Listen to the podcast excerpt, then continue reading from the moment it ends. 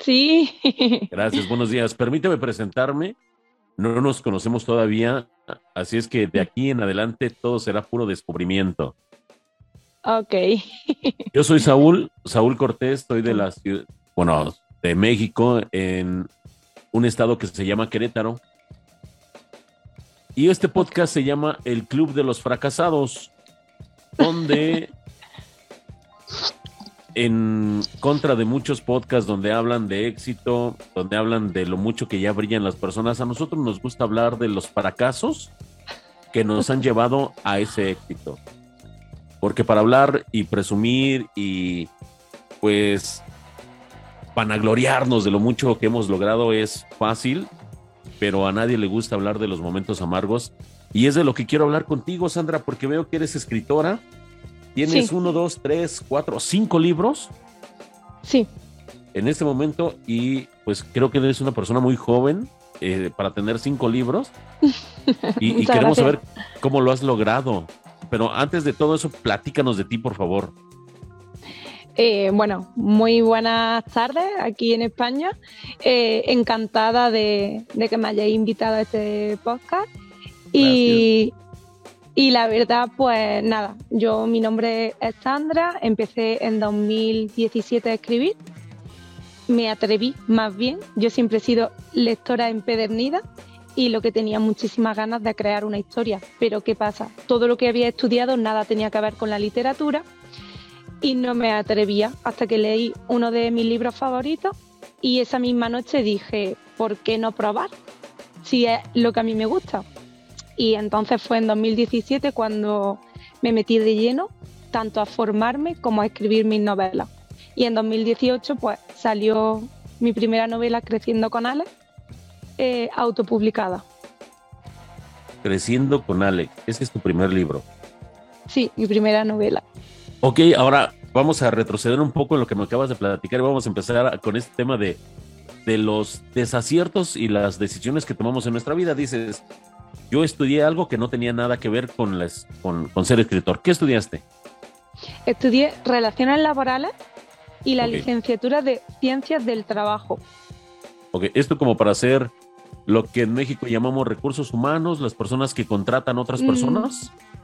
más o menos, tiene que ver con el tema de eh, laboral, el tema de asesoría, eh, tanto fiscal como laboral, sobre todo laboral es decir, el tema de contratos, nómina, eh, dar de alta a la gente, dar baja. Ok, pero dentro de una empresa o como un buffet de abogado. No, dentro de una empresa. Ah, bien. Ok. Entonces, bueno, los procesos pueden ser muy diferentes entre ustedes y nosotros. Entonces, tú estudiaste, ¿se llama, cómo se llama? Ah, eh, ayúdame de nuevo. Tu carrera. Relaciones laborales. Relaciones laborales y después hice las licenciaturas de ciencias del trabajo. ¿Y que básicamente. Ajá, sí, te escucho. Sí, y nada, eh, es lo que digo siempre, que empezamos a estudiar, bueno, a decidir lo que queremos estudiar a una edad muy temprana y ya cuando llegamos a cierta edad dices, joder, si yo hubiese entrado ahora en la carrera, lo hubiese aprovechado de otra manera, no hubiese hecho esa carrera, eh, me hubiese decantado por otra, pero bueno, entonces yo estudié porque tenía salida y efectivamente yo salí de la carrera y encontré trabajo muy de momento. Sí. Era como tener algo seguro para trabajar, ¿no? Esa. Y en el 2017 leíste un libro que te abrió los ojos, te abrió el panorama y te cambió la vida. ¿Qué libro fue? Eh, fue La biología de Elizabeth Benavent es una escritora española muy famosa, vamos, creo que ella es internacional. Elizabeth Benavent escribe mm, romántica, novela romántica, comedia romántica, y me leí la biología de Encontrando a Silvia. Ajá. Y fue que me gustó tanto ese libro, me llenó tantísimo que dije, ¿por qué no yo escribir? Primero tendré que probar si, si me gusta o no me gusta, pero era como que me daba muchísima vergüenza que, supieran que yo me eh, estaba escribiendo una novela, porque era como muy lejos de mi alcance, lo veían muy lejos. Ok. Del, momento que tú leíste esta novela al momento donde tú escribes en el 2017? O sea, fue en ese, en ese, en misma semana, en ese mismo mes, terminaste y dijiste, yo también lo tengo que hacer, o pasó algún tiempo? Mm, pasó un tiempo. Yo primero probé, quise probar lo que era escribir, escribir una historia, construirla. Eh, me gustó, me gustó muchísimo la experiencia. Eh, llevaba 11 páginas escritas, se me rompió el ordenador y se perdió todo. Y gracias a eso salió creciendo con Alex, porque eh, volví a empezar. O sea, paré una semana y volví a retomarlo, empecé a hacer cursos de formación, a comprarme mis primeros libros de formación de cómo escribir una novela romántica, cómo escribir diálogos. Todo ya desde ahí empecé a formarme y a escribir la novela. Y ahí fue donde empezaste a escribir ahora.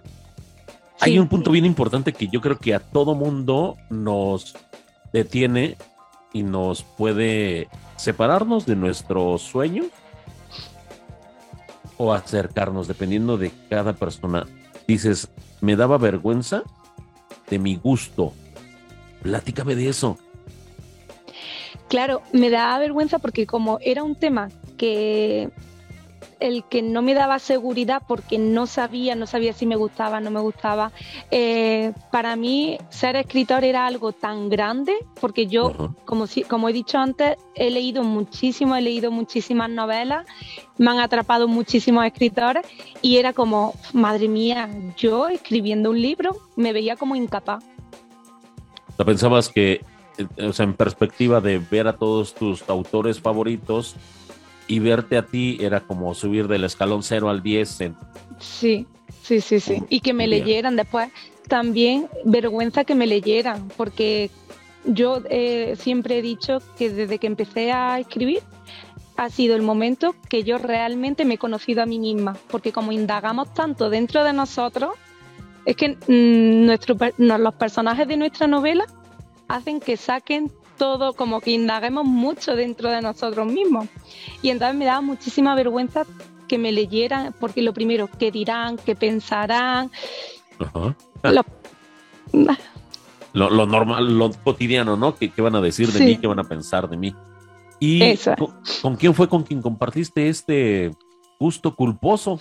¿Quién fue la primera persona que lo supo? Mi familia, claro, como me tiraba tantísimas horas dentro de mi habitación escribiendo, eh, después de trabajar yo llegaba y me ponía a escribir. Entonces ya le tuve que decir, un día estábamos todos cenando, mi hermano, mi madre, y se lo dije, digo, mira, que estoy escribiendo una novela y me veréis muy poco el pelo ahora, porque me tiraba muchísimas horas en mi habitación. Y cuando en el 2017 que estabas iniciando con este proyecto, que mencionas que pues era un reto para ti por el simple hecho de, superar la vergüenza, ¿qué edad tenías, Sandra? 27 años. 27 años. 27. Ahora, quiero hacerte esta pregunta para saber, eh, o mejor dicho, para que la gente que vaya a ver esto tenga un referente. Ya a los 27 años tú ya eras licenciada, ya tenías un trabajo estable, imagino que mal no te iba, no. Tenías lo que la sociedad puede decir como una vida segura. Ay. ¿Por qué a los 27 años decidiste hacer esto y cambiar tu carrera? Porque es lo que yo buscaba una motivación. Tú puedes tener un trabajo, una pareja, una familia, un hogar, pero tú necesitas el motor es decir, de tu día a día, qué es lo que te impulsa, qué es lo que te mueve, qué es lo que te fascina. Eh, para mí era esa motivación, yo necesitaba una, una motivación en mi día a día y encontrar lo que es escribir historias para mí ha sido lo mejor de este mundo porque es lo que hoy en día a mí me mueve por dentro. ¿Puedes tener? Ajá, sí, sí, sí, por favor. yo cambié de trabajo hace un año y me da igual en lo que esté trabajando, si no estoy trabajando de lo que he estudiado, porque a mí lo que realmente me gusta escribir novelas y eso es lo que a mí me llena por dentro y lo que realmente me hace feliz. Entonces para mí es como el motor de mi vida que me va impulsando y me motiva. Entonces, en ese momento, para ti no fue más importante la estabilidad económica, estar bien en el trabajo. O sea, llenar por dentro eso era lo importante. es lo más importante.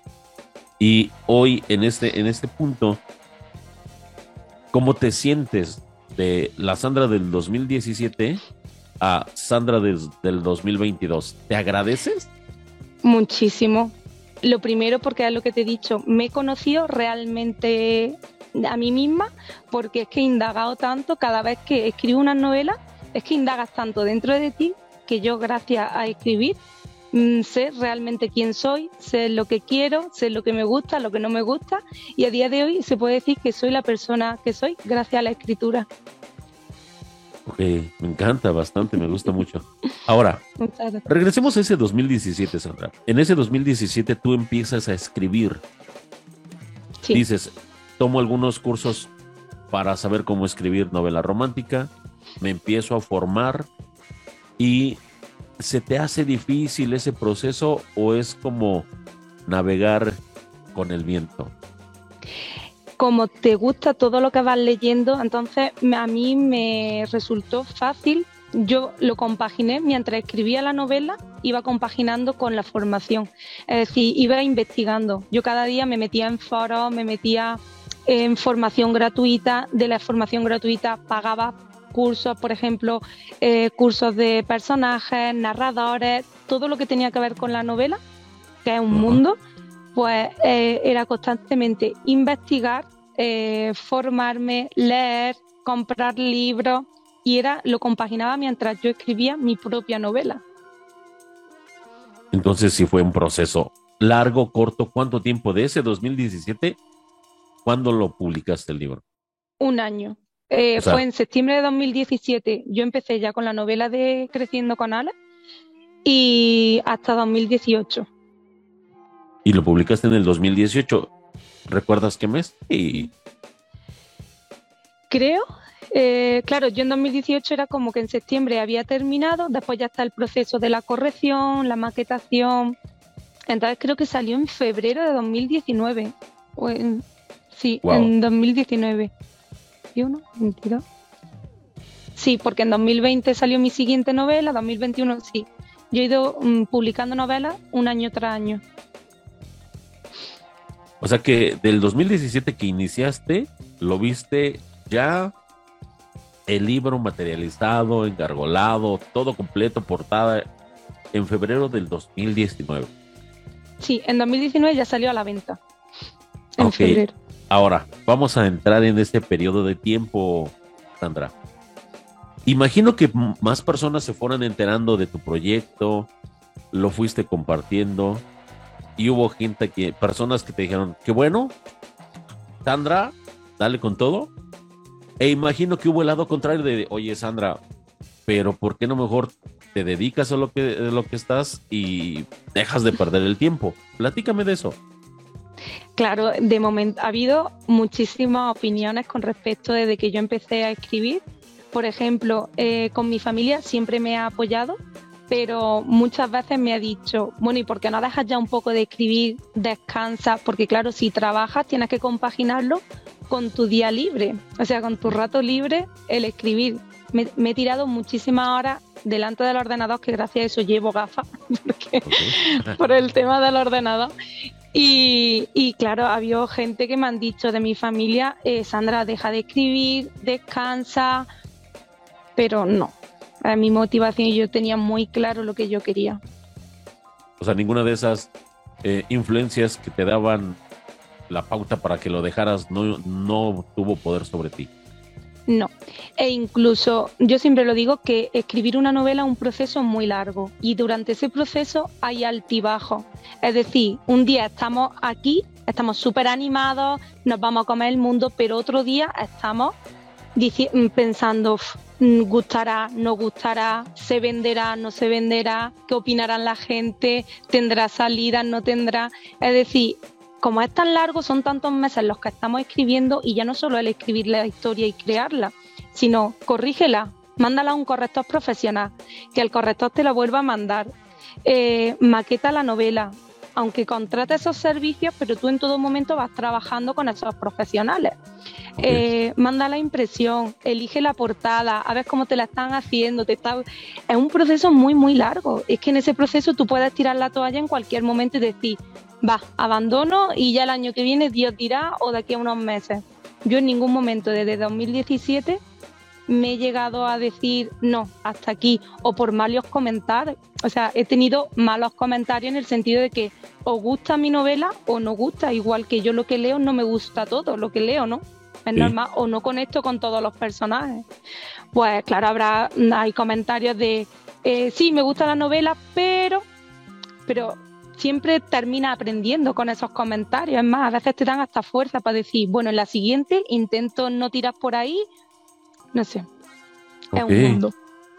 Bastante importante. Ahora, el proceso. Me encantó que mencionaste esa, esa, esa parte del proceso de, sí, desde donde empiezas a escribir, lo envías y, y cuentas todo esto y dices, es bien fácil tirar la toalla.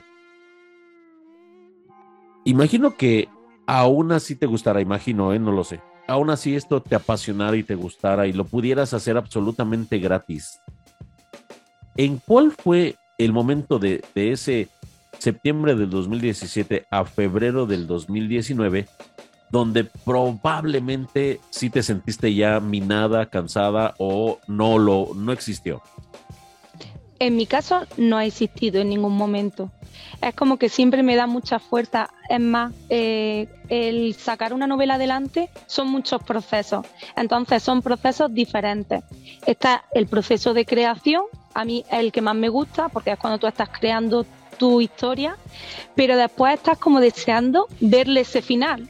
Entonces, como constantemente vas cambiando de procesos. Tú terminas de, mm, escribir ese punto y final y dejas el, eh, como unas semanas de reposo, de que repose la novela, de que descanse y vuelves a cogerla. Entonces estás como deseando volver a coger la historia para hacer ya la limpieza, para corregir, para quitar, poner. Y como son procesos diferentes, en ningún momento, yo por lo menos en mi caso, en ningún momento termino cansada diciendo ya hasta aquí, no, porque como me gusta, no, no, no importa. No importa. Y entonces en febrero del 2019 nace al mundo creciendo con Alex. Sí. Ahora, vamos a ahora ya a este punto donde en ese febrero del 2019 se ha caído. No te preocupes. Cuando en ese punto del 2019 mm, ya sale el mundo creciendo con Alex y creciendo con Alex para la gente que no lo no conoce el libro, incluyéndome, ¿de qué trata creciendo con Alex? Pues mm, Creciendo con Alex trata de, lo, de mis sueños. Prácticamente es decir, es una historia que yo enfoqué todos esos sueños, todo lo que a mí me hubiese gustado hacer en la vida y no he podido hacer, de todos esos miedos que tiene, de la superación. Eh, creciendo con Alex, Alex es un personaje femenino. Yo quise ponerle abreviado el nombre en vez de Alejandra. En la portada quise ponerle Alex para un poco perder que la gente no supiera si es personaje, si es femenino, si es masculino, hasta que no leyeran la historia no lo sabía. Eh, ahí juego un poquito con el título. Eh, nada, la historia lo que basa eh, es un personaje femenino creciendo con Alex, es un adolescente, la típica adolescente que tiene una pérdida muy importante en su vida. Es decir, eh, fallece una de las personas más importantes de su vida y tiene que superarse. Es decir, tiene que superar esa pérdida. En momentos se ve muy, muy, muy hundida, pero gracias al baile, gracias al apoyo que encuentra en el baile, en unos amigos que se centra muchísimo en ella, eh, sale a flote. Se podría decir que es como la vida de Alejandra desde que pierde a su hermana hasta que encuentra lo que realmente ella quiere, lo que realmente a ella le gusta y lo que de verdad le motiva, que es el baile. Em, me parece que esta historia puede ser la vida de quien sea. Claro. Porque esto tocado un tema tan sensible, una pérdida de, alguien importante en tu vida, la hemos sufrido todos. Por eso. Y, creo que es un, tema muy, muy sensible. ¿Cómo fue que, que, empezó esta historia dentro de ti? porque yo he tenido una pérdida importante en mi vida, falleció mi padre eh, en 2013, entonces yo sabía lo que era perder a una persona importante en tu vida. Quise como focalizarlo porque sabía que de ahí iba a salir de dentro de mí. Y entonces, ¿qué pasa cuando pierdes a una persona importante y eres un adolescente que en momentos estás muy perdido en la vida y tienes que salir a flote? ¿Y cómo sale un adolescente a flote? Pues en este caso es centrándose en sus sueños e intentando conseguirlo. Sandra, no es una historia nada más. Veo en ti que hay una emoción intensa y, no es simplemente algo que nació de tu imaginación, sino es algo que nace de tu corazón. Por eso digo que indagas mucho dentro de ti y te llega a conocer realmente, porque es que lo sacas todo, lo expones en palabras y la gente te va a leer. Por eso siempre el miedo de qué dirán, qué pensarán.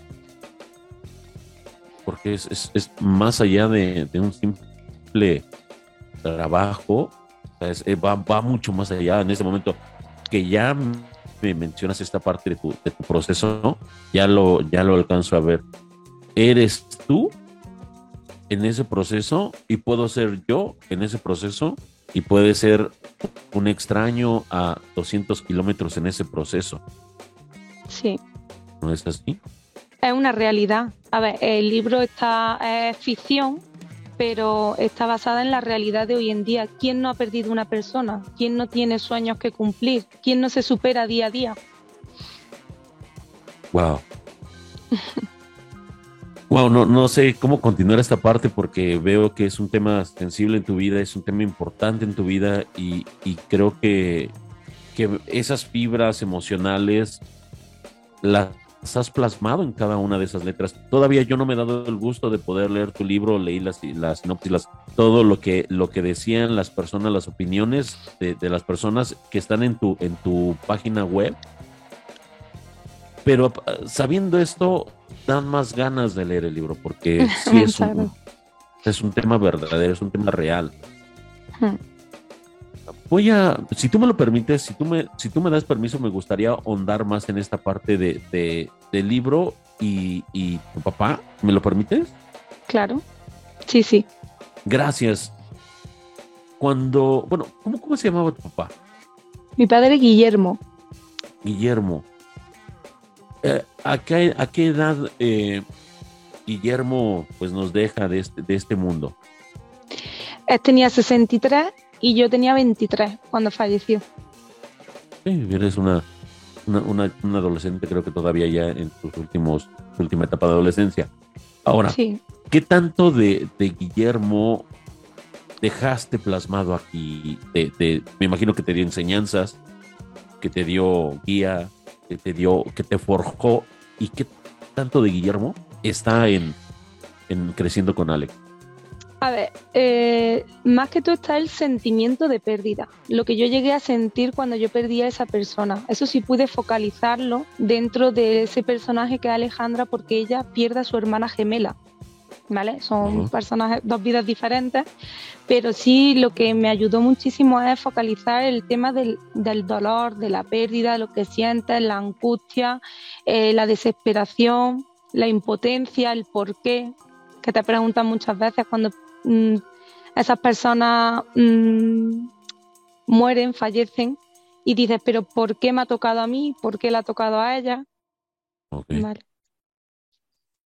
Y quiero comentar esto entonces, en lugar de tú vivir este duelo como muchas personas lo vivimos, que no, no sabemos cómo, cómo llevarlo y hay gente que se deprime, nos echamos a la cama a llorar, perdemos las ganas de vivir, perdemos las ganas de trabajar.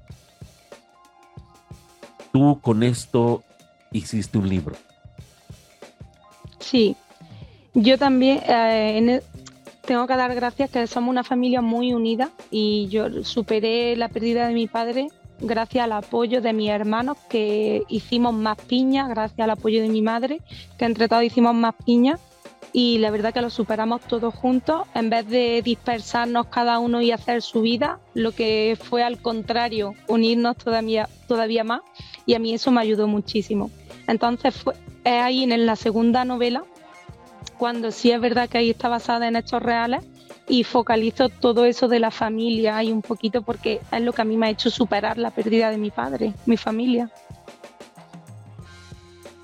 Una vez que terminas creciendo con Alex en febrero del 2019, tú sigues con este proceso y como me, bien me platicas, empezamos con este tema de eh, recuerdo para no olvidar que es como la segunda parte de este duelo que tú estás viviendo.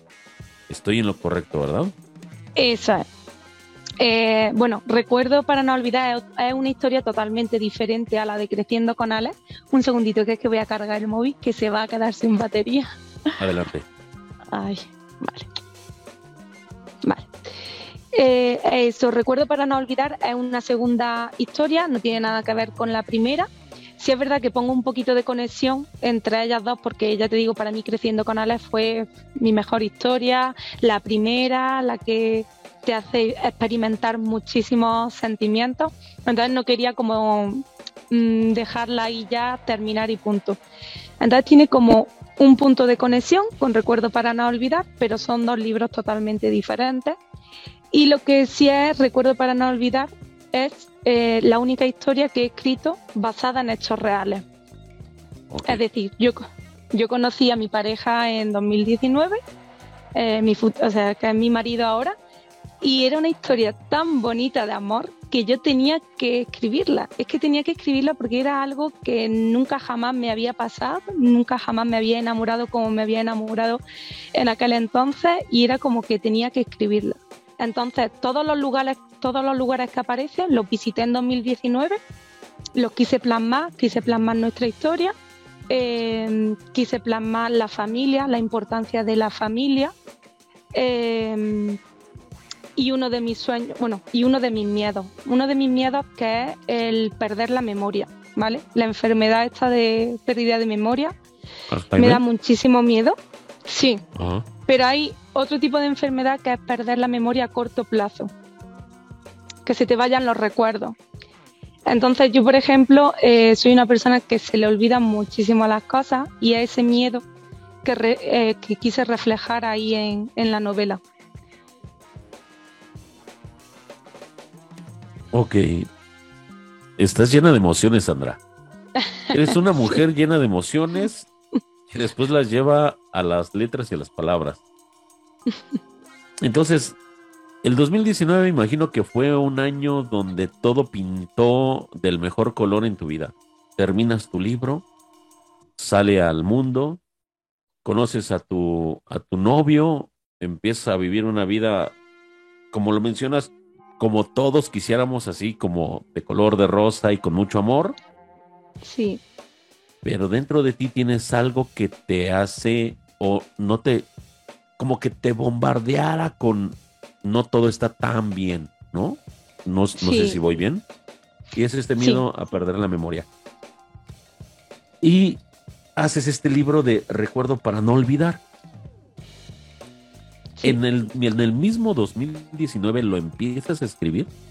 En febrero de 2019, cuando ya doy salida creciendo con Alex, como ya llevaba tanto tiempo sin volver a crear una, eh, una historia, porque es lo que te dije, en 2018, en septiembre, termino de crearla. Pasa lo que es la corrección, la maquetación, todo eso son muchos meses por delante, muchos meses que no vuelves a escribir porque estás centrado en que salga ese libro. Y yo en, febrero de 2019 lo cogí con tantísimas ganas que dije, tengo ganas de volver a crear algo. Pues ese algo es pues, la emoción de conocer a una persona que se convierte en mi marido, eh, esa historia de amor que te tiene loca perdida que dices, pero por Dios, ¿qué me está pasando? y después también ese miedo, el decir, eh, el olvidarte de tus propios recuerdos, el olvidarte de quién de verdad eres. También hay una cosa muy importante que reflejo en el libro, es eh, el cáncer de mama. La protagonista sufre un cáncer porque a día de hoy es la orden que hay expuesta por desgracia. Quien no ha tenido una enfermedad, ya sea un cáncer, sea lo que sea, y la superación del día a día de esa protagonista que tiene que llevarla a cabo para poder salir adelante. Siempre está por delante la superación en mis novelas. No sé por qué razón Sandra tienes tanto como por, para ofrecer más allá de, una historia o una novela, como muchos las vemos, que son novelas donde vivimos en un mundo muy aparte, muy independiente al que estamos, las traes muy a la realidad. Y quiero, quiero regresar un poquito a, la parte y voy a ir avanzando. Miedo a perder la memoria. Dices, se te olvidan mucho las cosas así y, no sé si, si habemos personas que padecemos de esto porque es nuestra personalidad. Yo también a veces soy una persona donde iba a algún lugar, llego a ese lugar y ya no me acuerdo por qué rayos iba ahí. Digo, ¿a qué venía? ¿A qué venía? ¿A qué venía? ¿A qué venía? ¿A qué venía? Y me tengo que regresar a donde estoy. No, me estoy aquí en mi escritorio, me levanto, voy a un lugar, ya no me acuerdo, regreso y, empiezo a hacer otras cosas y digo, ya me acordé, ahora sí voy. ¿Es algo así o, o cómo es? Es algo un poco más grave, ¿vale? Es el que haya ido a algún lugar y no te acuerdes de momentos puntuales. El que tenga, yo soy una persona que me gusta mucho las fotos, pero más que todo para volver a recordar, es decir, que me lleve a ese momento exacto. Eh, yo, por ejemplo, a mí se me puede olvidar lo que yo he hecho hace tres días. Después si hacen uso de memoria, sí, pero muchas veces yo puedo ver, yo me lo tomo como un privilegio de ver una película en un año tres veces porque es que se me olvida muchos detalles. Ok.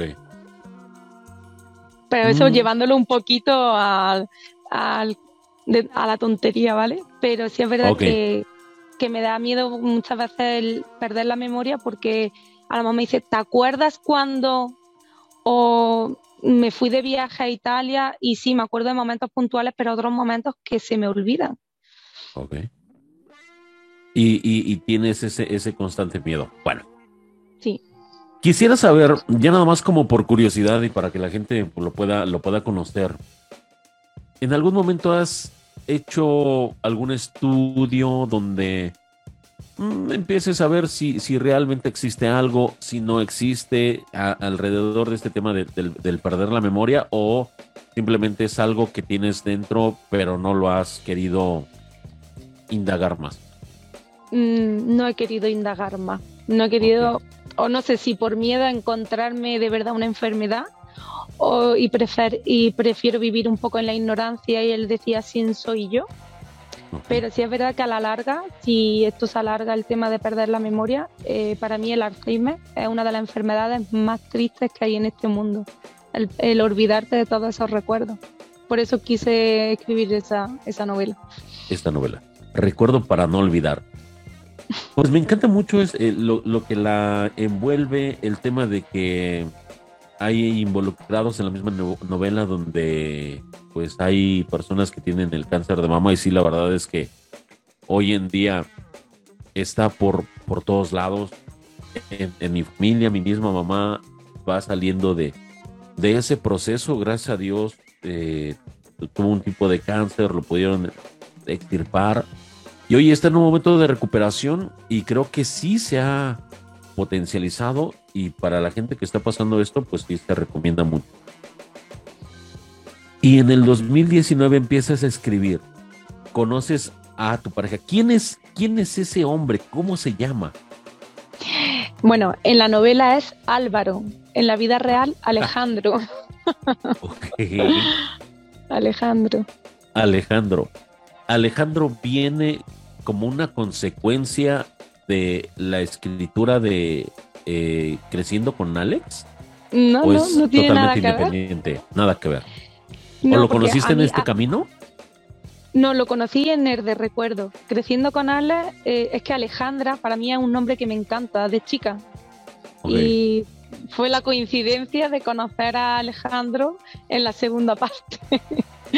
Pero no tiene nada que ver. Muchas veces me lo han dicho mucha gente y la verdad que creciendo con Alex no tiene nada que ver con él y recuerdo para no olvidarlo tiene que ver todo. Pero Alejandro, tu actual esposo, sí tiene que ver con o, mejor dicho, sí lo encontraste en el proceso de, convertirte en escritora. No, ya estaba.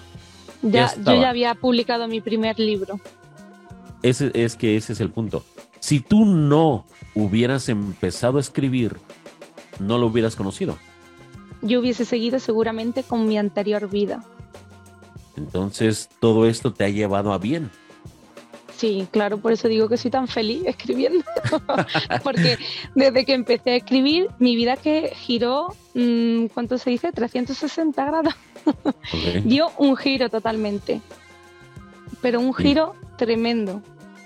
O sea, no hay una comparación entre Sandra 2017 y Sandra 2022. Nada, no hay nada que ver.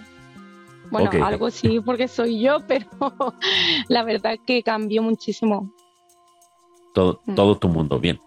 Y entonces, ¿cuánto tiempo tardaste en escribir Recuerdo para no olvidar? Pues tardé unos meses. Eh, lo que fue el proceso, de el proceso creativo tardó unos meses porque en septiembre pasó eh, a corrección, a corrección profesional. Febrero, marzo, abril, mayo, junio, julio. siete meses. Sí, muy rápido. Sí, ya era más fluido. Ya el segundo libro... No, perdón, adelante. que digo, que me noté mucho eh, cuando empecé a escribir el segundo libro que era todo más fluido.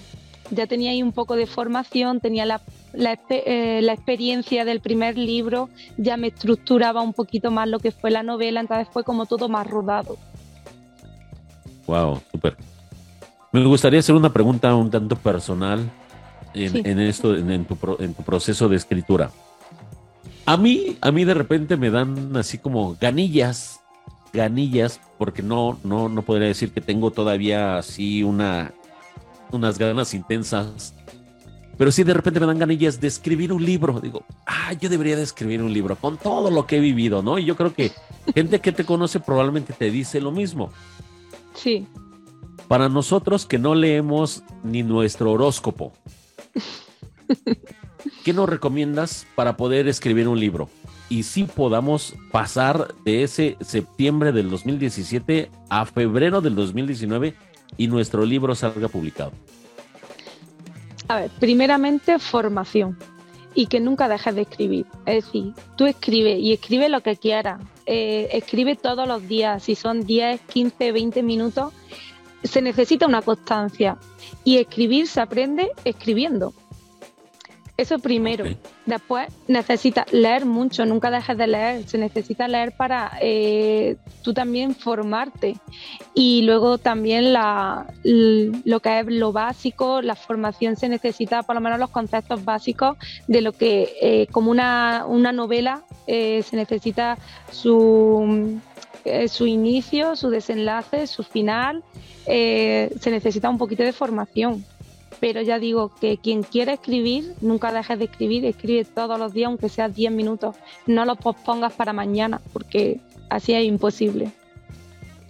Entonces, eh, son uno, dos, tres, como cuatro pasos esenciales. Formación, escribir, leer. Y yo creo que empezar, ¿no? Empezar, sí. Empezar a hacerlo. Porque veo del 2017 al 2019 que tardas en escribir este libro de Creciendo con Alex. Después, al siguiente año, escribes Recuerdo para no olvidar. Y después nace otro libro que es Nosotros al descubierto. Sí. ¿Cuánto tiempo pasó de Recuerdo para no olvidar a nosotros al descubierto? Pues seguidamente terminé de publicarlo, creo que eh, Recuerdo para no olvidar salió en febrero de 2020, porque eh, seguidamente tuvimos ya la famosa pandemia.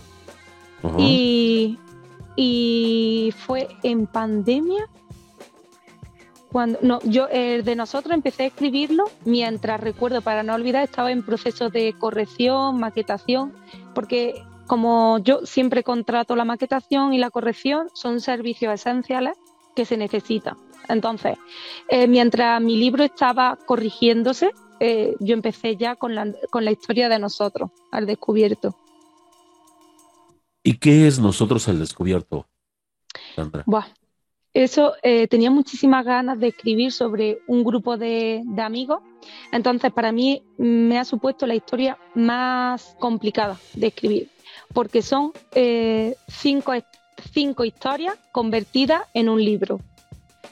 Eh, son cinco protagonistas que narran su propia historia, pero que a la vez son amigos. Es decir, cada capítulo es independiente, es una historia pero una historia que está entrelazada entre sí, porque es un grupo de amigos, pero he querido darle eh, el protagonismo a cada uno de ellos, ¿vale?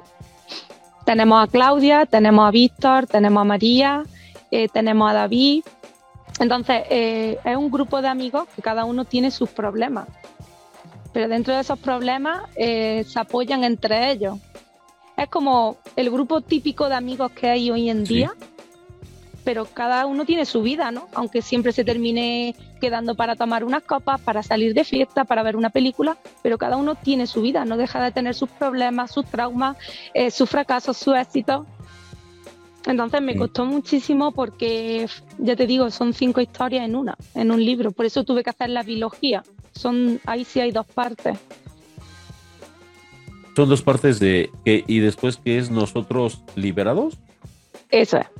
Nosotros el descubierto eh, juego con el título un poquito porque es como el inicio, el pasado de cada protagonista.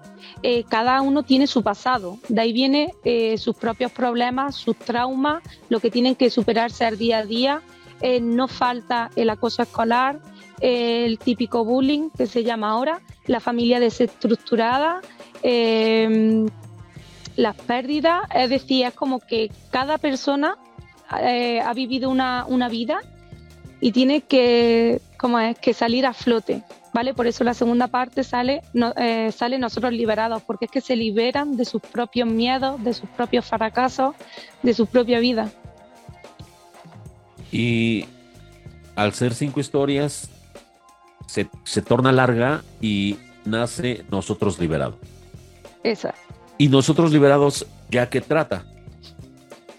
Claro, eh, siguen siendo los mismos protagonistas, pero ahí ya van encontrando cada uno su camino. Es como cada uno se libera de ellos mismos. Ok.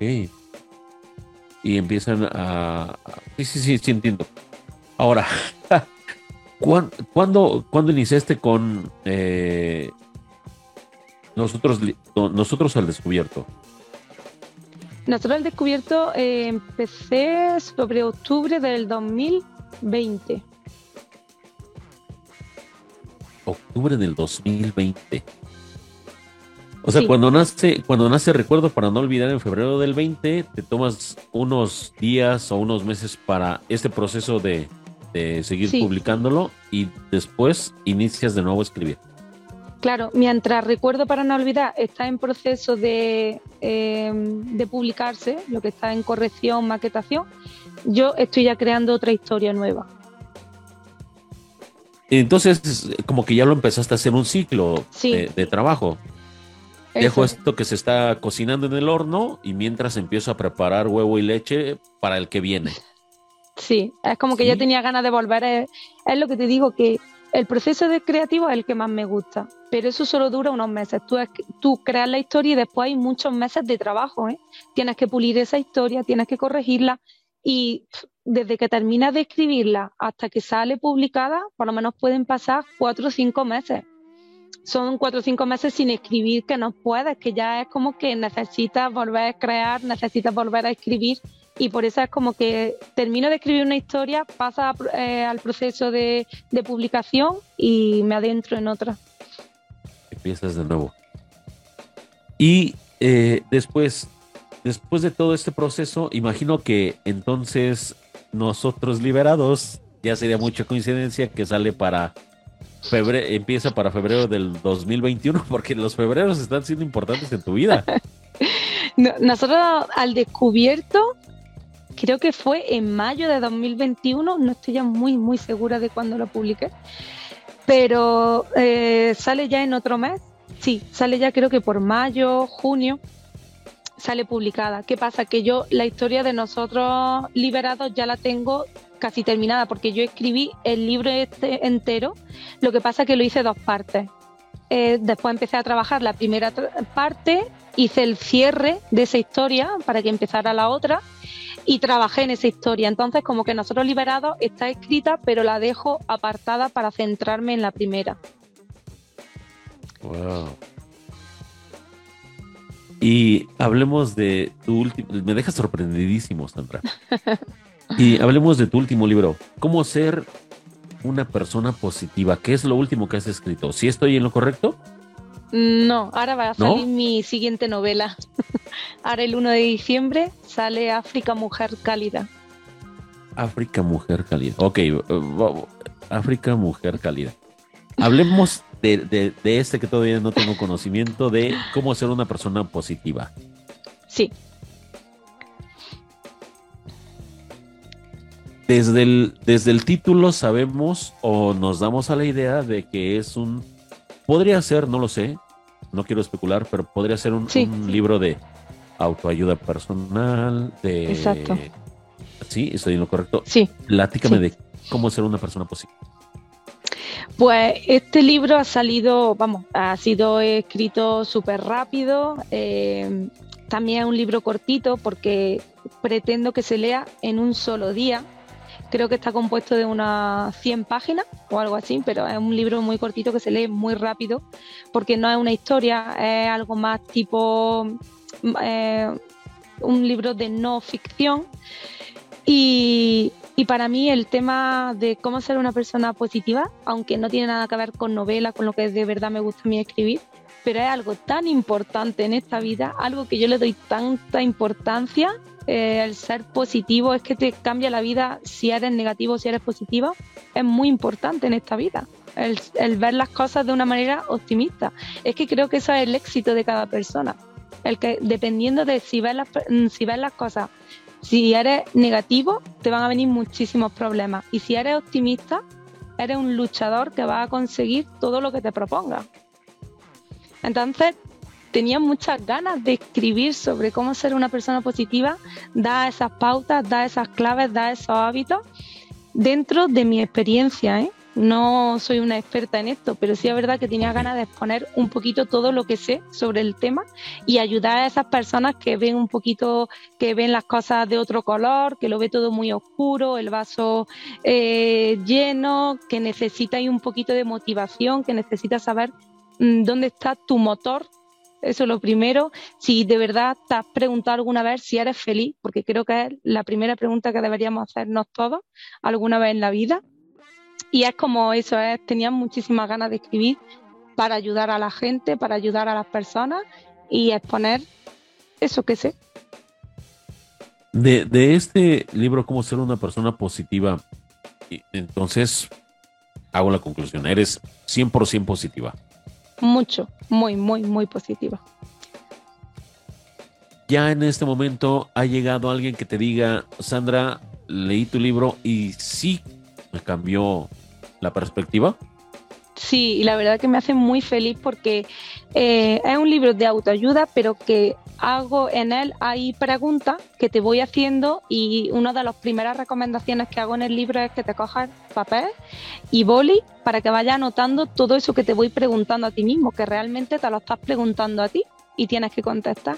Entonces, ahí es lo que te digo, que el día a día muchas veces no nos hace preguntarnos ni cómo estamos, ni qué queremos, ni si somos felices o no somos felices, qué es lo que nos motiva. Entonces, eh, hay gente que me ha escrito y me hace muy feliz que me diga, Sandra, me ha abierto los ojos, es que necesitaba que alguien de verdad me preguntara si, si soy feliz. Y sí, la verdad que doy gracias a la gente que se ponga en contacto conmigo habrá gente que no, que no le haga e-, efecto el libro, hay gente que no le guste o que diga, va, esto ya lo sabía, pero hay gente que sí, que ha contactado conmigo y que me han dicho, madre mía, Sandra, tu libro me ha abierto los ojos. Y eso te llena mucho más, te da más gasolina al motor. Muchísimo, sí. Me encanta muchísimo todo esto que me platicas. y África. ¿Qué es África, mujer cálida? ¿Qué es? África, mm, si me dice que cuando lo escribí, va a parecer una locura porque es que fue en plena pandemia, cuando todos estábamos un poco locos el tema este de que no sabes por dónde te venía. Yo necesitaba desconectar del mundo, no quería ver noticias, no quería hablar con nadie, necesitaba meterme en mi propia historia y, pero una historia alegre, sin trama, sin trauma, sin drama. Yo necesitaba una comedia romántica y es mi primera comedia romántica que me atrevo a escribir porque eh, he escrito, yo siempre he escrito novela romántica de superación, en este caso es comedia romántica. Y este ya está escrito, ya va a salir, está en proceso, ¿qué está pasando? Sí, el día 1 de diciembre está ahora mismo en impresión. El 1 de diciembre ya me llega a casa, ya se sube a Amazon y ya está a la venta. El primero de diciembre. El 1 ah, de diciembre. Estamos a días, a días de que, de que nazca ese bebé. Sí, sí, estoy muy contenta. Te felicito. Muchas gracias. Ahora, vamos a pasar a esto que acabas de mencionar, que eh, tus libros están en venta en Amazon y ahí los puede encontrar la gente. Sí. Hablemos de temas económicos, financieros y de pues de, rentabilidad ya como trabajo, porque ya no es un hobby, ya, o sea, de hobby ya no te escribiste cinco libros, ¿no? Y vas por la sexta. o sea, esto ya tiene que empezar a dejar sus, sus monedas, ¿no? Y en este tema de, ir en el, en el, proceso de escribir y escribir y escribir, ¿cómo te ha ido en este tema económico de vender tus libros, de que empieces a, a sonar ya como una, como un autor, como escritora, y, la gente diga, hey, yo quiero el siguiente de Sandra o yo quiero este. ¿Cómo, cómo ha sido esa parte? Bueno, por la parte económica, te puedo decir que todavía no soy una top venta. Necesito todavía trabajar para poder vivir. Aunque me gustaría, me gustaría vivir de mis libros, pero no, todavía no he tenido esa suerte. Sí es verdad que he, ido notando mucho eh, cómo he ido creciendo poco a poco en cuestión de lectores, ¿vale? Como mi comunidad Mm, yo, por ejemplo, eh, donde más mi red social, donde yo estoy en, en Instagram, eh, me conocen como Bailando con Libros. Y gracias a esa comunidad eh, yo saco un libro y ahí es cuando ya me dice, sin tenerlo todavía en casa, me dicen, Sandra, quiero uno, mándamelo, por favor. Y, y la verdad que eso es lo que más te llena, el que todavía no haya salido y ya la gente quiera leerte. ¿A dónde has ido? ¿Tú, tú envías tus propios libros, Sandra? ¿Tú te encargas de esa gestión? ¿A dónde has ido? De todo. Sí, de todo. Multitask. ¿A dónde ha sido el libro que más lejos has enviado? Eh, me lo ha pedido gente de México, Argentina, pero claro, eh, yo el libro físico me supone un gasto, el gasto de, envío es muy grande tanto para esa persona como para mí. Entonces yo lo tengo en Amazon. En Amazon lo tienes en Kindle, en, ebook eh, o en libro físico y Amazon a día de hoy es una plataforma que se mueve mundialmente en bastantes lugares. Eh, yo lo muevo eh, nacional, ¿vale? En España y las Baleares, Canarias, es donde yo muevo mi libro físico. Pero tu libro se ha llegado aquí a mi tierra mexicana, ha llegado a Argentina, te, han leído por ahí. Sí, sí. No sé por qué, pero yo creo que estaría padre que por ahí en, en alguna de tus plataformas o probablemente naciera una nueva plataforma donde tú nos pudieras leer pedacitos, pruebitas, para que podamos, además de que ya te vamos a, te vamos a leer y ya te estamos conociendo a través de esta entrevista un poco más personal, nos puedas compartir tú, tú, con, con, tu viva voz, esos, esos pedazos de, de, de cada uno de estos libros que creas que pueden ser un parteaguas para que nos nazca el interés por leerlos, ¿no? Probablemente a algunos les gustaría, yo creo que a tus, a tus, seguidores que ya, ya son eh, fieles a ti, les encantaría también. y Tandra, yo soy ignorante en el tema de libros y de su proceso y demás, pero ¿qué se necesita y qué es un bestseller? Eh, se necesita vender muchos libros. Ok, ¿cuántos son muchos? Si te digo que no estoy puesta en eso y porque es una cosa que, a ver, no puedo decir no me importa no ser un bestseller, pero sí es verdad que soy realista, ante todo, aunque sea muy positiva, pero ante todo soy realista y con el simple hecho de que me vayan leyendo cada día un poquito más, eh, con eso ya soy feliz. Eh, para ser bestseller creo que se necesita llegar a un mínimo de ejemplares vendidos no sé si tienes que llegar a miles de ejemplares o, tiene que ser a través de editorial tradicional, porque yo hasta el momento soy autopublicada, seguiré siendo autopublicada eh, y me considero escritora independiente. Eres 100% independiente. Sí, yo contrato los servicios que se necesitan, pero en todo momento eh, soy la dueña de, de mis novelas. Pues mujer valiente porque ser independiente es de valientes. Y, digo, no, no está mal los escritores ni las personas que se, que, se unen a, alguien para que les ayude, pero hacerlo de esta manera creo que es mucho más de valiente. Te felicito por ello. Muchas gracias. Y Sandra, aprendizaje, compártenos qué te ha dejado todo, todos estos, pues ya cinco, seis, siete años, ¿no? Sí, sí, mm, ¿no? Seis. sí, sí. ¿Qué te ha dejado? ¿Qué te ha dejado de aprendizaje? Me ha dejado una cosa súper importante, que es lo que he dicho antes, la constancia.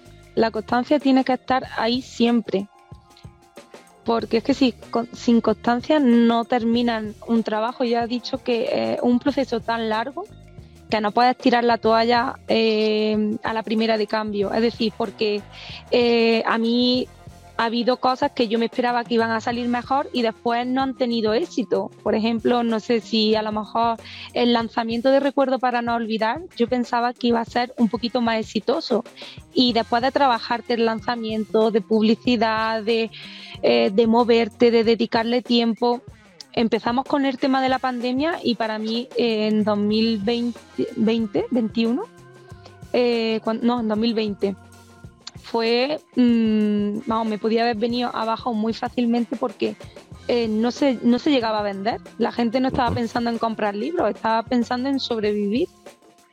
Entonces, es lo que digo, pero yo seguía adelante. Bueno, si no se vende este mes, se venderá el que viene y si no el siguiente y si no me pongo a escribir una historia que es lo que a mí me gusta. Entonces, por eso empecé a lo mejor con nosotros al descubierto porque necesitaba estar centrada en otra cosa y eso es lo que te ha dejado la constancia. Sí. No rendir. Esa. No, no sé, eh, creo que, que has sido bastante valiente desde de, este proceso que, llegó a tu vida, escribir estos libros que son basados en, en, ti, en tus historias, y después regresarnos un poco con eh, cómo ser una persona positiva.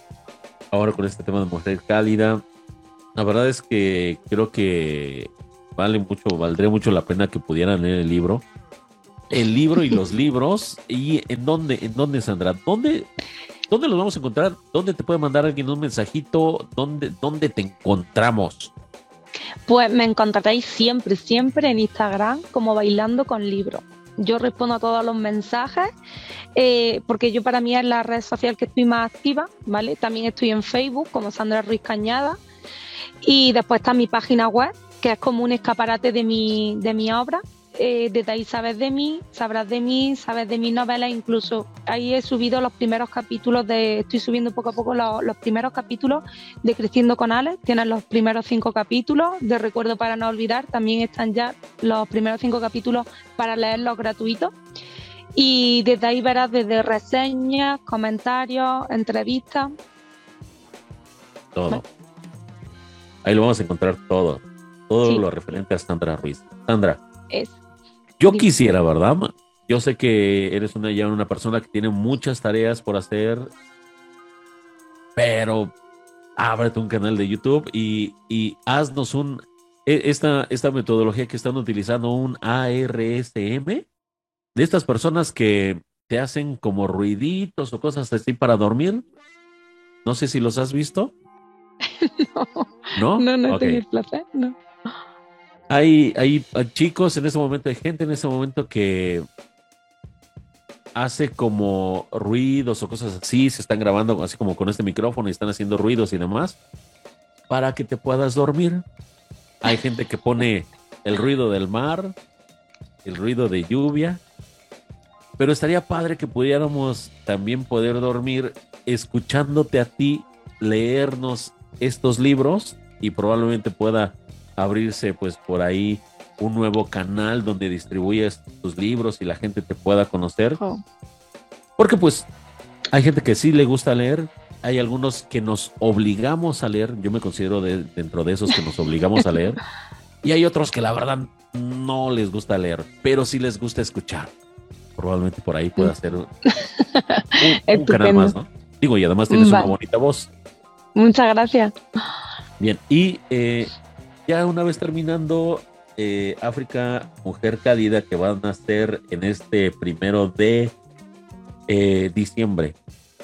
Sí. ¿Qué viene para 2023 de Sandra Ruiz?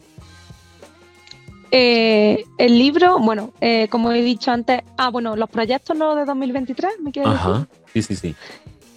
Son muchos, lo que pasa es que necesito tiempo. ok. Eh, bueno, de momento ahora mismo estoy centradísima en, la novela, en seguir promocionando, porque ya he dicho, al ser escritora independiente, tú te lo tienes que hacer todo, te tienes que, dar a conocer, que hacer tu propio marketing, tu propia publicidad. Entonces, ahora mismo estoy centrada en sacar a la luz eh, y con éxito, que sea exitosa, África Mujer Cálida. Y una vez que termine ya el proceso de darle salida al libro, tengo muchísimas ganas de ponerme a escribir otra historia, pero esa historia me la han recomendado y va a ser un poquito más realista. es una historia en la vida de una persona que lo ha pasado muy, muy, muy mal en, esta, en este mundo, y, pero que es la persona más positiva que me he echado a la cara. Es una persona eh, muy fuerte que lo ha superado todas esas piedras que le han puesto en su camino y se ha ofrecido a contarme toda su vida y ahí eh, enfocar esa nueva historia. No cabe duda que las cosas que hacemos en determinado momento no sabemos a dónde nos van a llevar. Y hoy ya no vas a escribir de ti ni de tus adentros, sino desde los adentros de alguien más. ¿Cómo te sientes con esto? Pues eh, tengo muchas ganas de empezarla. Lo que pasa es que tienes que ir por paso y cerrar un proyecto para empezar otro porque si no es una locura. Pero la verdad que tengo muchas ganas de sentarme, de poner la grabadora, de tomarme un café tranquilamente y tener a esa persona enfrente de mí y que me cuente su vida porque sé que me va a poner los pelos de punta, sé que es una historia muy dura. Le estoy temiendo porque ya te digo, escribí esta, esta comedia romántica, la de África, porque necesitaba un poquito de felicidad, un poquito de humor. Y la verdad que por parte le estoy temiendo porque sé que es una historia triste, pero al final eh, tiene su, su parte de felicidad, porque todo lo ha superado. Es una persona muy fuerte, muy luchadora, pero que ha pasado mucho en esta vida. Entonces le estoy temiendo el tema de, de que me va a poner los pelos de punta cuando lo escuche. ¿E-, ¿Esto es como hacerle una biografía a alguien? Eh, eh, ahora mismo eh, me encuentro escribiendo una biografía porque me contrataron. un chaval se puso en contacto conmigo a través de redes sociales y estoy escribiendo su, su biografía. Pero creo que tenía que probar si me gustaba o no me gustaba y la verdad soy más de crear me gusta más crear, me motiva más el crear una historia. Entonces yo lo que le he propuesto a este chico con el que, que quiere empezar en 2023 es que él me va a contar la historia y yo voy a crear al personaje. Es decir, que a raíz de su realidad yo voy a escribir una nueva historia, pero necesito crearla, no reescribir lo que él me dice. No sé si me entiendes la diferencia. Sí, claro, claro, como ah, agregar agregar algo de, ti, de, tu esencia, con todo, todo lo que él te va a dar para formar como una nueva historia, ¿no? eso, se va eh, a crear la historia a raíz de su historia, pero yo necesito crear unos personajes, crear una vida y a raíz de ahí yo voy a profundizar en el personaje según lo que es mi cuente. Y así va a ser este nuevo proyecto que, vas a hacer en el, el 3. ¿Ya tiene título? No, el título o lo busco sobre la marcha de la novela, mientras la estoy creando digo, este se tiene que llamar así, o al final. Me espera ya una vez escrita y digo, ¿qué es lo que quiero reflejar en el título? Y así lo voy haciendo hasta ahora. Ok. Pero sí hay un cierto temor a enfrentarte a esa parte de, esta, de este nuevo proyecto. Sí. Además es que es nuevo, nunca he hecho algo así. Es como cuando, bueno, a mí me gusta mucho ver películas de comedia porque prefiero hoy en día reírme y sentirme bien a ver una película de terror que me va a poner tenso o, estresado, ¿no? Y digo, no, mejor no una peli que me haga reír porque no me quiero sentir mal. Y probablemente uh, vas a entrar en ese proceso donde vas a vivir esa historia y la tienes que plasmar en papel. Sí, y tienes que profundizar en ti para tú poder transmitir al lector lo que de verdad siente ese personaje. Entonces es un poquito duro. Por eso el miedo, lo que temo de, de tener que revivir lo que él me está contando para yo poder transmitirlo a los lectores bastante, bastante duro lo que viene, un reto bien grande. Sí, sí, sí. Tenía una pregunta, Sandra, que te quería hacer hace unos minutos atrás, pero como iba muy interesante la plática, no la hice, pero ¿te ha abierto puertas ser escritora? O sea, ya tener libros físicos, ¿te ha abierto alguna puerta? ¿El trato de la gente es diferente? ¿Hay algo que te cambie la vida antes de tener estos libros o ahora que los tienes? Mm, si te refieres a tener más éxito con la gente o no, Como yo no he notado diferencia. No, creo que todavía no. No, lo que sí he notado el cambio en mí. Lo que te he comentado antes, que a raíz de 2017 empecé a escribir y noté un cambio en mí. Quise cambiar mi vida porque empecé a saber lo que quiere y lo que no quiere. Y ahí es el cambio que yo he notado. Em, el cambio del trato, para mí me tratan igual y yo prefiero que me traten igual y, y que me lean, que no dejen de leerme. Me encantaría, no sé si dentro de tus promociones, tampoco no sé si las cosas en España sean iguales que en México, que estoy bien seguro que no. Pero me gustas como para que des conferencias sobre este proceso y a gente que, que digo, ha pasado por cosas similares como tú, en cada uno de estos temas de, de, de, cuando escribiste creciendo, eh, perdón, sí, creciendo con Alex, es un proceso y yo creo que de ahí hay una conferencia bastante buena. Este también eh, recuerdo para no olvidar, creo que es otro tema bastante interesante y me gustaría verte también en el futuro, pues compartiendo eso con gente en vivo, eh, donde tú estés y donde puedas pues compartir todo esto. No sé si, si alguna vez lo habías pensado, lo habías visto dentro de una posibilidad. No, no lo, había llegado a pensar porque tampoco nadie me lo ha ofrecido. Sí es verdad que yo hago mis presentaciones de libros presenciales, por lo menos una por cada libro. Y, me gusta muchísimo porque yo hablo de, mi, de mis libros, hablo del proceso, hablo de esa historia y, y, es lo único que yo he hecho cara al público, el poder exponer, o sea, con una presentación de libro. A ti lo único que te hace falta, Sandra, creo que es un, este, un RP, uno de estos, eh, uno de relaciones públicas para que te vaya abriendo camino por delante. Yo creo que. Y dinero, y dinero. No, hombre, no, no, no, no. este, todo eso viene por, por añadidura, en el futuro se dará. Pero Alejandro debería de ser tu RP, él que te conoce al 100 y andarte ofreciendo por todos lados. Oye, tengo una escritora buenísima que te va a gustar, tráetela a la empresa que motiva a los empleados a la universidad a que hable con ellos, no sé, qué sé yo, ¿verdad? No, muchas gracias. Veo mucho futuro en tu carrera, te deseo en verdad lo mejor, creo que eres una persona bastante resiliente a las, a las adversidades que se presentan en la vida, porque bueno, con, con, esto que partimos de el, el fallecimiento de tu papá, se desencadena todo esto creo que es algo que viene en cadena, aunado con que siempre has querido ser escritora y, o no sé si siempre, pero no, más bien no siempre. Aquí es donde en el 2017 leíste este tu libro favorito, que fue el que te dio la pauta de esto. Entonces, era algo que tenías ahí, pero no sabías que existía. Sí, así es. Oye, voy a hacer una, voy a regresar al principio. La gente que vive una vida con un trabajo, con una monotonía y que no sabe qué lo hace feliz o que no le da gasolina para poder salir adelante y pelear por ello. Y que no hemos encontrado, que no hemos tenido la fortuna como tú de encontrar tu pasión, ¿qué nos recomiendas?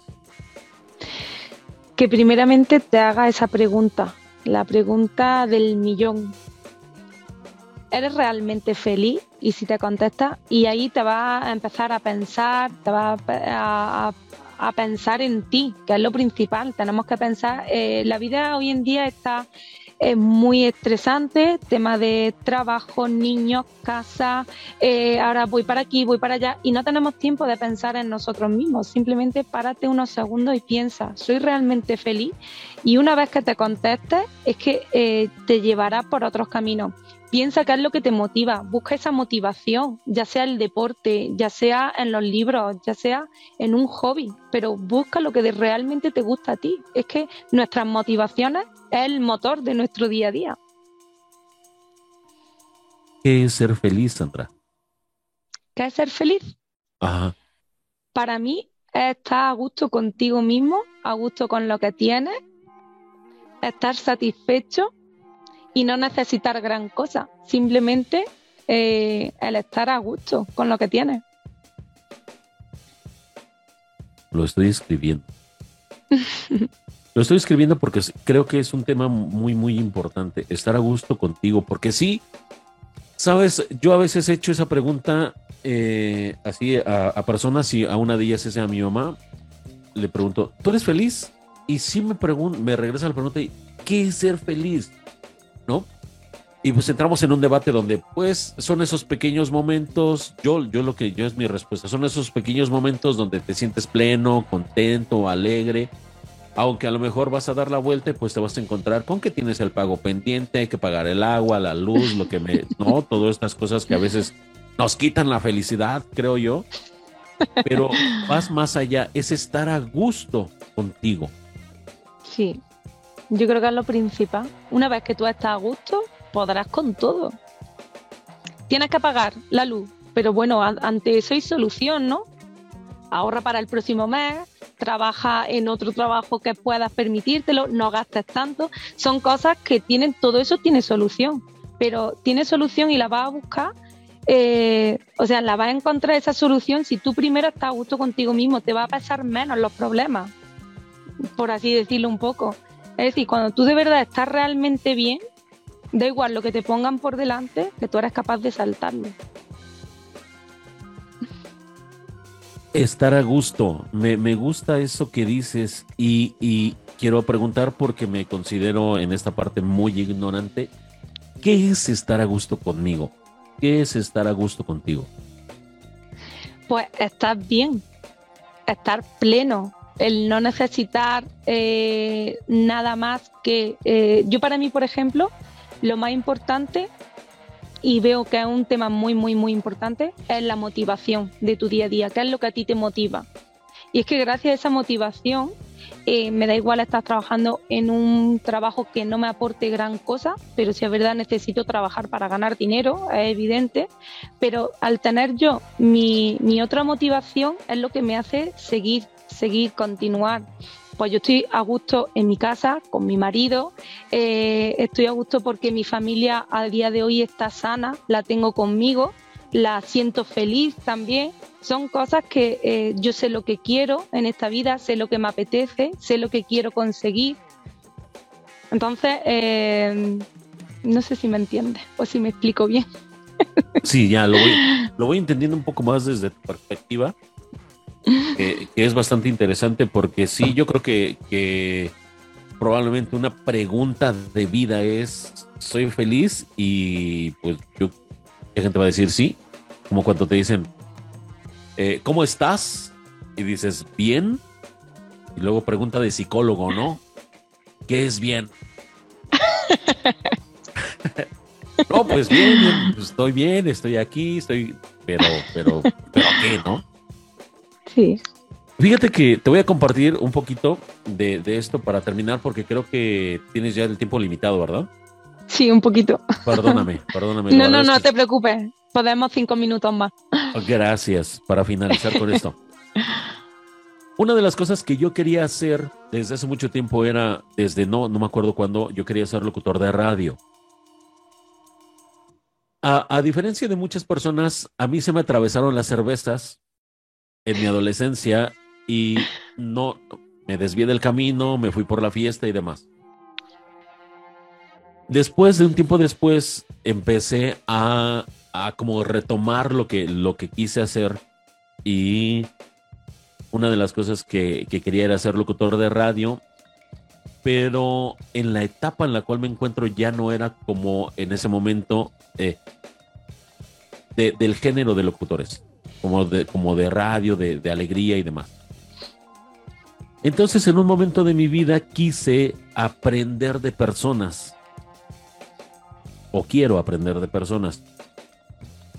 Y por esa razón, por esa razón estamos tú y yo en este momento platicando desde la lejanía y desde la cercanía, tú en España, yo en México. Porque algo que me que veo, que noto que yo no sabía era como platicar con la gente, pero indagar en la vida de las personas de lo que los hace exitosos. En realidad no lo sabía hasta hace, hace poco. Y me propuse, me propuse eh, entrevistar a 500 personas exitosas, de las cuales tú eres la persona exitosa número 4 que llevo entrevistada. Oh, muchas gracias, qué honor. no, gracias a ti por, por ayudarme con mi meta. Y, y, y esto sí me hace muy feliz, me da, me da alegría, me da plenitud y creo que voy entendiendo esto con lo que dices de estar a gusto, ¿no? Vale. Yo me considero una persona muy, muy ignorante en muchas cosas y por eso me gusta preguntarte, aprender de ti, saber lo que, lo que te hace hacer lo que haces, para, sabes también, poder tomar de ti, de tu experiencia y de tu camino, lo que a mí me pueda servir para continuar el mío. Sí. Y estoy más que seguro que el, quien va a ver esto puede también hacer lo mismo, va a decir, bueno, pues si, si Sandra este, tenía una vida bien, a gusto, y después dijo, yo de todas maneras quiero hacer lo que quiero hacer, y lo haces, ¿por qué no lo hago yo? Claro. Y ser referente. Y la verdad es que me siento muy, muy contento de conocerte, Sandra. Me siento Igualmente. Muy feliz. Gracias. De que me pudieras dar este, este tiempo. Sé que estás ocupada. No te preocupes. Pues no queda más que, que agradecerte todo este tiempo. Una plática muy, muy a gusto contigo. Y pues no sé con qué quieras cerrar este espacio que es tuyo, el Club de los Fracasados, donde el principal punto es dar a conocer que el fracaso se construye a base de trabajo, esfuerzo, perdón, el éxito se construye a base de trabajo, esfuerzo, dedicación y sí, ¿por qué no? A veces de algunos fracasos que nos hacen crecer. ¿Con qué cerraríamos? ¿Con qué cierras, Sandra? Pues yo quiero cerrar porque es que me siento muy, muy agradecida de este ratito, como has dicho, de conocerte, de gracias por darme a conocer ahí en tu país, que de hecho estuve en agosto, en mi ah. luna de miel. ¿Dónde, estuviste? En Cancún. Ah, bien. La famosa Rimera Maya. Wow. Y, nada, sobre todo agradecer que, me dejes este ratito con que me conozcan, que me quieran leer y, a ti por querer conocerme. La verdad que, ha sido un placer tremendo estar contigo charlando esta horita. Gracias, el placer es mutuo, Sandra. Bueno, pues ya nada más finalicemos. Regálanos de nuevo tus redes sociales donde te vamos a encontrar. Vale, pues me encontraréis en Instagram como Bailando con Libro, en Facebook Sandra Ruiz Cañada y en mi página web www.sandraruiz.blog. Muy bien. Y por favor, por favor, por favor, que próximamente en un futuro no muy lejano sea youtube.barra bailando con libros o Sandra Ruiz o algo así. Me da vergüenza hablar en público, por eso no me grabo. Ya lo dijiste al principio, este, te avergonzabas de tu gusto y ya tienes cinco libros. Ahora enfrentemos esta vergüenza para cuando tengas cinco mil, cinco mil o diez mil o un millón de seguidores. Pues eh, ojalá, ojalá. Yo seré el primero. Eh, muchísimas gracias. Gracias a ti. Gracias a ti, Sandra. Bueno, pues nos despedimos de este podcast. Muchísimas gracias a la gente que nos vio, nos escuchó y síganla. La verdad es que van a encontrar muchas respuestas a muchas preguntas y van a aprender muchísimo de Sandra. Nos vemos. Esto es el Club de los Fracasados. Nos vemos. Adiós.